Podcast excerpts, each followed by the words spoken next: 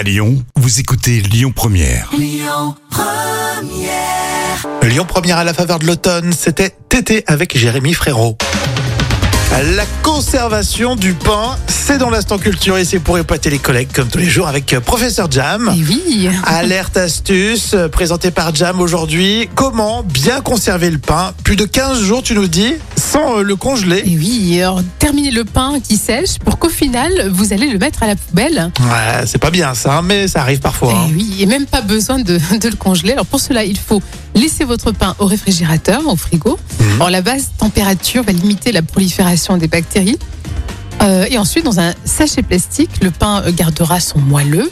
Cependant, pour éviter des moisissures avec l'humidité du pain dans le plastique, euh, vous allez prendre une paire de ciseaux et vous allez pratiquer des petites ouvertures sur le haut et le bas du sachet.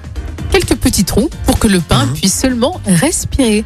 Et vous allez conserver votre pain tranché plus de 15 jours.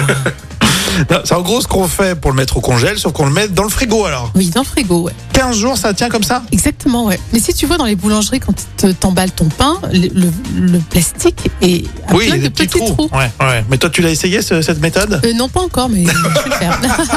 Bon, bah, très bien. Je crois qu'on va être, euh, on va la tester avant que Jam euh, le teste. Vous allez voir au final. Non, mais je serais curieux de, de voir donc euh, le pain frais dans le dans le frigo, Dans le frigo, dans ouais. un petit sach- sachet avec des petits trous. Avec des petits Bon. trous, ça va marcher. Ça, c'est de la culture, ça aussi, hein, Jam. hein. La grande culture. Culture et gastronomie, hein. C'est le double volet avec Jam aujourd'hui. Hein. Et puis le pain, on adore ça.